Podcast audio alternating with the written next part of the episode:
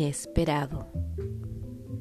Carolina dejó las llaves en la entrada de su casa y subió las escaleras con dirección a su habitación.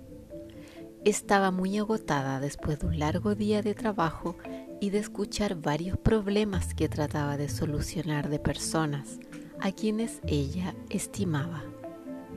Siempre pensó que la vida no solo era para escuchar a su conciencia, sino que también para atender a otros.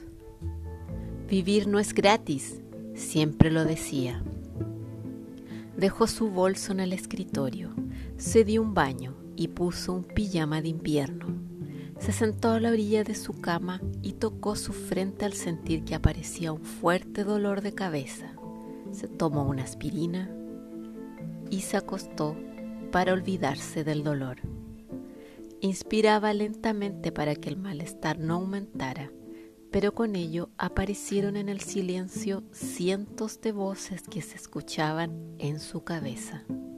Sabía que no estaba loca, ya que era consciente de esa condición, el de escuchar solo algunas noches los pensamientos del mundo.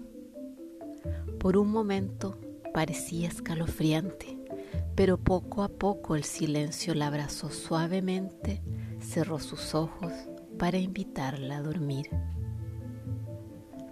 En esos segundos, al lado izquierdo de su cama, se percibió el sonido vibrante de una caja de música. Miró para esa dirección y había una pequeña caja de madera perfectamente fabricada y con dibujos cuadrados en su base. El sonido era maravilloso, se hacía llegar por toda la habitación cada vez más fuerte. Pero si yo no tengo ninguna caja de música de madera, ¿de dónde salió esta? se preguntó.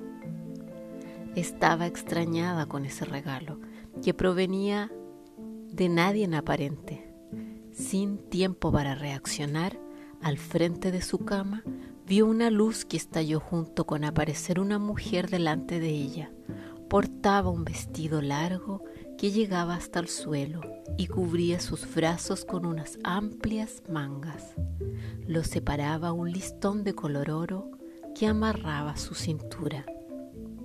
El miedo paralizante agarró a Carolina al ver que esa extraña mujer junto a varios síntomas que la descontrolaron su corazón se aceleró por mil por horas y sintió como sus labios estaban cada vez más secos y deshidratados en un par de segundos.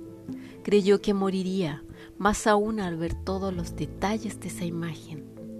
La luz radiante se intensificó y la mujer cambió su apariencia al sacar de su espalda unas inmensas alas que se extendieron y dejaron relucir cada partícula de sus plumas, perfectas, blancas y etéreas. Pero el asombro fue aún mayor al ver el rostro, hermoso, lozano, luminoso, con una blanca sonrisa y con la cara de ella, de Carolina, pero en otra esfera. ¿Quién eres tú? ¿Qué haces aquí? ¿Por qué a mí? pensó Carolina.